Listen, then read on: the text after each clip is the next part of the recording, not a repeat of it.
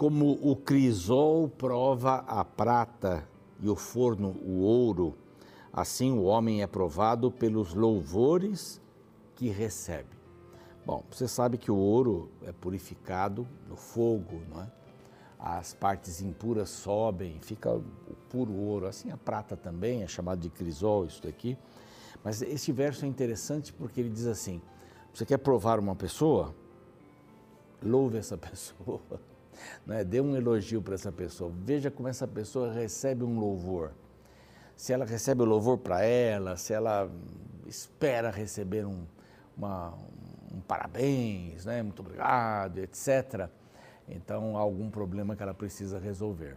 Não há nenhum problema você ser elogiado, de forma nenhuma. Agradeça. Mas se você espera isso, se você não fica contente, se alguém não, não lhe der uma palavra, olha, ótimo, você está bem vestido, você está isso, a comida, etc e tal, se você espera sempre receber um louvor pelo que você faz, né? então alguma coisa aí você tem que repensar, repensar na vida. Aqui diz assim, é, é uma aprovação. Provação receber um louvor é uma aprovação. Como é que você reage diante de um elogio? Aquilo desconcerta você a ponto de você até fazer ou chegar a fazer um favor para a pessoa que lhe elogia? Não é? Às vezes até vendedores usam esse expediente. Não, você é uma pessoa e tal, extraordinária e tal. Está aqui o produto. É? é uma aprovação também. E a Bíblia fala sobre isso. Livro maravilhoso.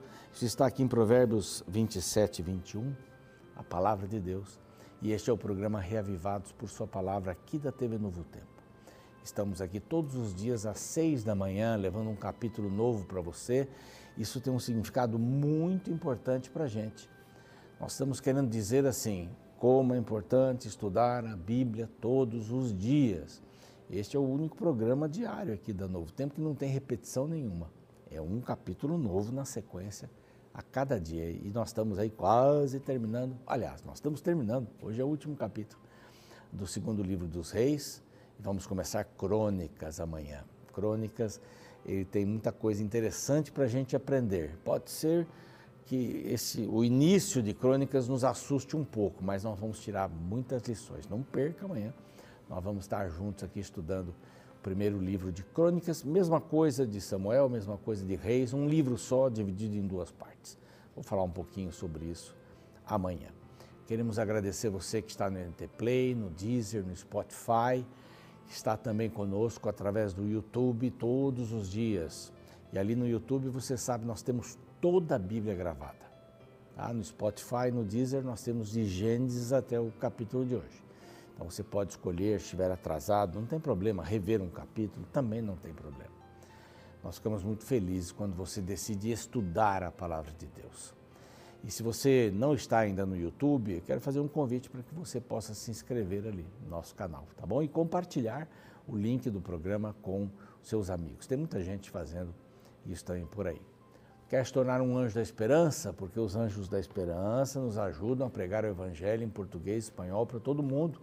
É, esta é a missão importantíssima aqui da Rede Novo Tempo, através da rádio, TV, mídias sociais, estudos bíblicos. Aqui está um WhatsApp para você entrar em contato e solicitar informações como se tornar um anjo da esperança. E graças aos anjos da esperança, nós podemos lhe oferecer este curso bíblico sobre oração. Deus me ouve. Também aqui temos um outro WhatsApp para você entrar em contato solicitar este curso para receber pelo correio. Bom, combinados assim?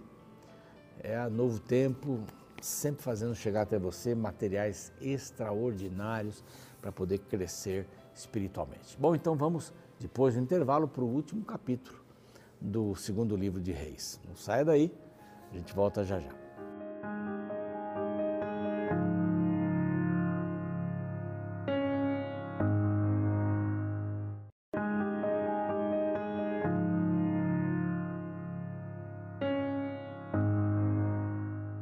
Estamos de volta com o programa Reavivados por Sua Palavra, aqui da TV Novo Tempo.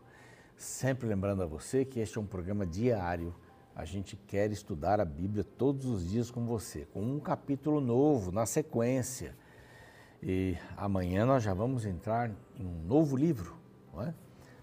Primeiro livro das crônicas. Primeiro e segundo formam um, como também Reis, né? Era um livro apenas. Houve uma divisão aí para se tornar mais didático e tal. Tem Vulgata, tem uma porção de coisas por aí. A Septuaginta também, que facilitou isso. Mas a gente vai entrar numa nova pegada, né? A história de Israel vai ser contada de novo, só que a partir de Judá. Tudo a partir de Davi. Vamos começar lá em Adão.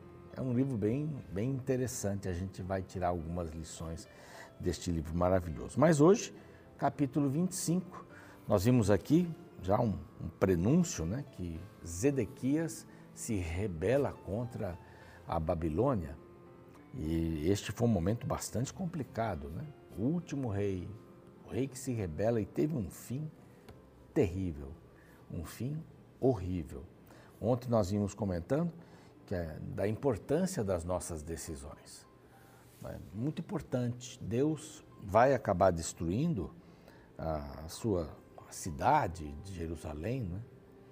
Ele permite a destruição do templo, ele permite a destruição dos muros, das casas, ali de Jerusalém, e alguém pode perguntar assim, mas por que, que Deus não preservou essas coisas?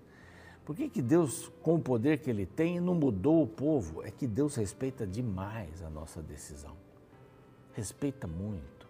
Alguns, outro dia eu falava com alguém, dizia assim, não, Deus respeita muito.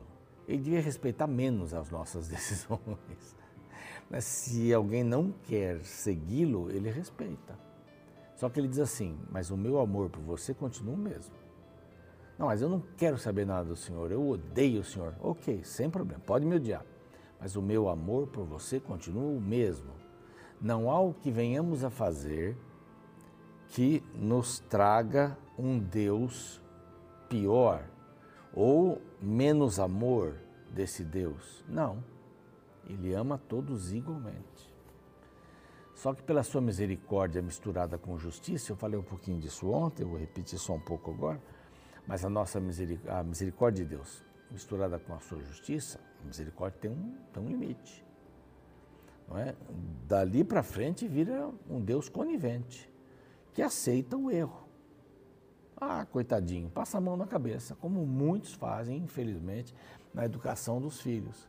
Não, ele não sabe o que faz, ou ah, ele está brincando, não, ele não é assim e tal, mas não corrige.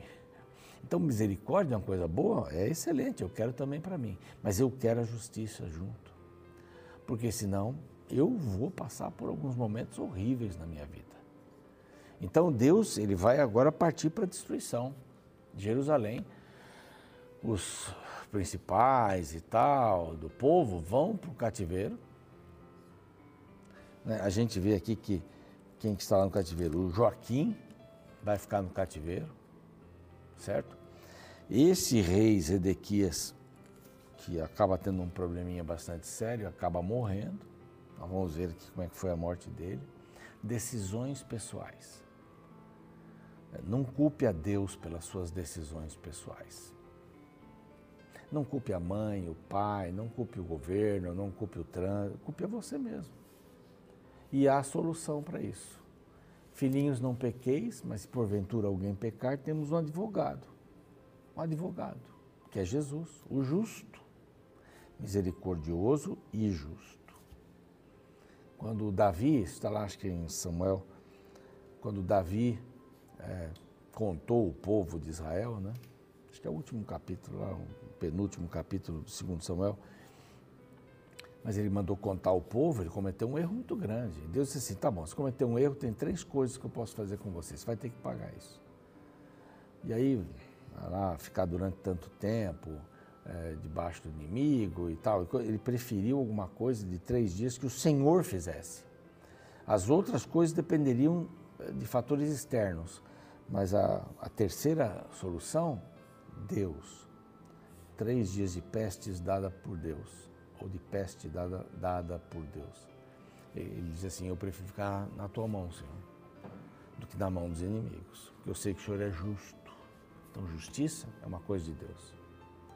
Então, não, não veja esse capítulo como, ah, Deus podia ter feito diferente. Não podia, podia ter feito. mas ele seria conivente. E estaria dizendo assim: Israel, tá bom, vai, adorando outros deuses aí. Não é isso. Ele deixou bem claro desde o início. Pega lá o início da história. Não adore outros deuses. Quando saíram do Egito, vai lá, repete: Não terás outros deuses diante de ti. Não vai fazer imagem, não vai prestar culto, não vai adorar. Entre em Canaã, tirem todos os povos, tirem todos os povos. Porque eles amam outros deuses, eles já estão estabelecidos nesses deuses, vão influenciar vocês. E o povo de Israel saiu do Egito, mas o Egito não saiu do coração daquele povo de Israel. Que coisa, né? Bom, estou demorando aqui para entrar no 25, mas o 25 conta essas coisas ruins. No nono ano do reinado de Zedequias, 589, 588, os dez dias do décimo mês, Nabucodonosor, rei da Babilônia, veio contra Jerusalém. Aí a coisa pegou. Sitiou a cidade, diz o verso 2, por dois anos. Imagina o que é uma cidade. Não dá para imaginar o que é uma cidade sitiada. Se alguns sofreram por paralisações nas estradas e tal.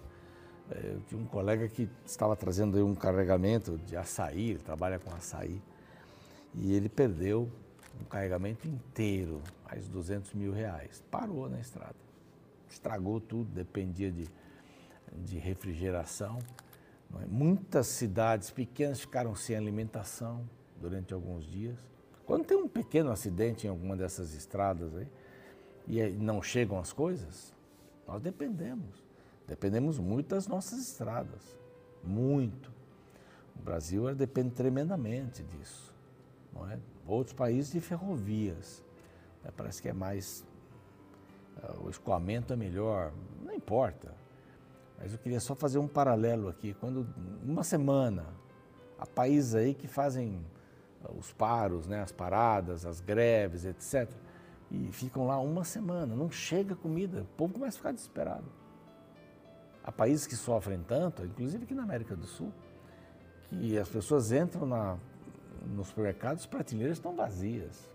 O Brasil já passou por isso. Quando aparecia alguma coisa, você comprava. Porque no dia seguinte você não sabia se ia ter isso de novo. Isso é horrível. Não é? Aqui ele sitia a cidade, ele fecha todas as entradas da cidade. E Jerusalém tinha três lados assim, que era vale, montanhas tal, era difícil acesso, mas tinha uma entrada, eles fecharam aquilo e acabou. Acabou. Se eu não me engano, era a entrada norte. E eles fecharam aquilo.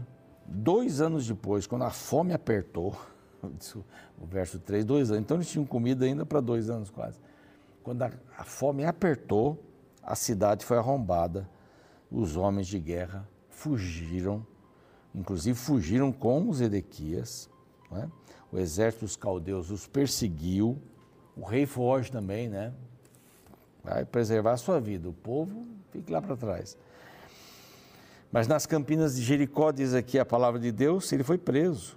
Os filhos de Edequias foram mortos à sua vista e depois ele foi cegado. Olha que coisa. Quer dizer, a última coisa que ele viu foi a, foi a morte dos filhos. Né, um rei que fez o que era mal, o último rei. Poderia ter mudado? Poderia ter mudado.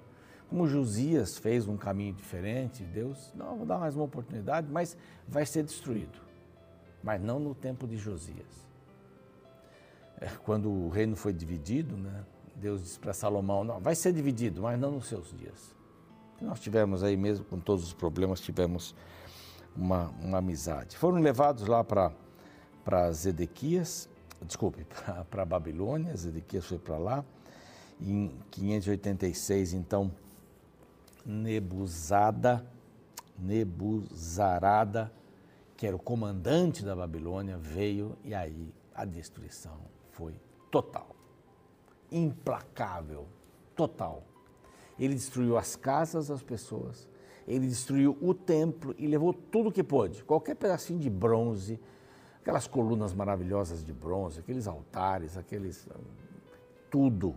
Ele desfez porque muitas coisas eram cobertas, né, apenas de bronze, de ouro, de prata, eram madeiras de acácia cobertas. Ele tirou tudo, tirou tudo que era metal e levou todo, todo, tudo, tudo, tudo.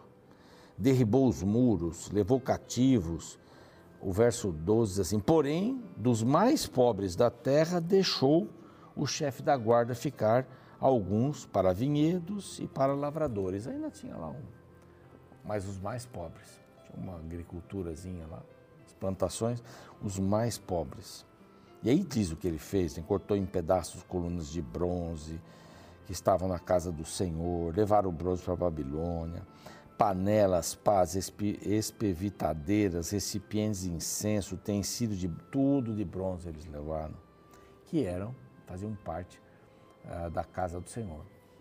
E aqui no verso 15, as bacias, braseiros, aí vai dando essa lista aqui, duas colunas ao mar, eh, ao mar e os, ao superior de Salomão, tal peso de bronze era incalculável preço de, peso de bronze era incalculável. Tudo aquilo que foi preparado, guardado por Davi, usado por Salomão para fazer o templo, as colunas, cada coluna tinha nove metros de altura. Tinha bronze, tinha uma porção de coisas, entalhes daquelas romãs e tudo mais. E levou também o sumo sacerdote, que era o Seraías, ou Sofonias o, o segundo, o vice-sacerdote, né? Os guardas, comandando as tropas, e vai. Levou todo esse povo. Verso 20 diz assim: Tomando-os Nebuzaradã, o chefe da guarda, levou-os ao rei da Babilônia em Ripla, e olha o que ele fez aqui. O rei da Babilônia os feriu e os matou em Ribla, na terra de Amate. Assim Judá foi levado cativo para fora da sua cidade verso 22 começa esse último, esse último para perder a esperança. 70 anos de cativeiro, escravidão. Nabucodonosor nomeou a Gedalias, diz aqui. Ismael mata Gedalias, fere Gedalias. Você percebe que o negócio não, não tinha fim, né? Exilado. Joaquim ficou exilado 37 anos. E aqui diz que quando Nabucodonosor morreu, veio o filho, o filho tirou Joaquim da cadeia e o tratou benignamente, diz aqui, num lugar de honra e tal, mudou as suas vestes e tal, teve uma pensão vitalícia, etc. O viu de uma maneira diferente. Um rei. Vamos cuidar bem desse rei. Mas lamentável, lamentável. As escolhas de Israel fizeram exterminar a nação. E até hoje, Israel não consegue, inclusive, colocar um templo em Jerusalém. Porque o local do templo, no local do templo está uma mesquita. E você imagina, Israel tirar essa mesquita para colocar um templo ali. E fala-se desse templo e tal, até escolher um outro lugar, mas não sai o templo. A partir desse momento, nós vamos ver aí depois em Crônicas, vem uma série de outros reis bem fracos e tal, em Judá bem fracos. Mas a Bíblia mostra em Crônicas, que é o livro que a gente vai ver amanhã, a sequência de Davi. Não acaba. Por quê? Porque de Davi vai nascer o Messias. E o livro de Crônicas, um livro, né? Dois livros, mas é um livro só. Ele está preocupado com o Messias. Ele quer traçar uma linha do Messias. Tanto é que ele não fala sobre Israel. Ele fala apenas sobre Judá tudo que tem que ver com Judá, porque é dali que sai o Messias. Então, primeiro, Judá foi destruído completamente. Há uma reconstrução pela frente, nós vamos ver tudo isso. Mas que pena, não? Nós podemos também estar indo pelo mesmo caminho de Israel, pior ainda, ou de Judá, quando nós não ouvimos a palavra de Deus. Então, ouça a palavra de Deus hoje, busque-o e ande nos seus caminhos. Vamos orar?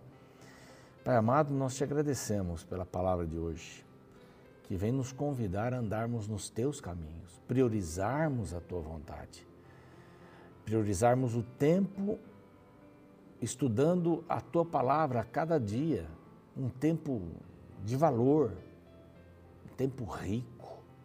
Nós precisamos da tua palavra como precisamos da respiração, da água, do oxigênio, da luz solar, nós precisamos da tua palavra. Que haja essa consciência diária para tomarmos as melhores decisões em nome de Jesus. Amém. Guardamos você amanhã para o um novo livro, primeiro livro das crônicas, vai ser bem interessante. Até lá, o programa segue, eu vejo você amanhã. Uma pesquisa divulgada em 2018, feita pelo Instituto Sou da Paz, concluiu que 66% dos jovens internados na Fundação Casa, Fundação Centro de Atendimento Socioeducativo ao Adolescente em São Paulo, são reincidentes. Ou seja, são jovens que estão voltando a cometer crimes depois de terem sido detidos.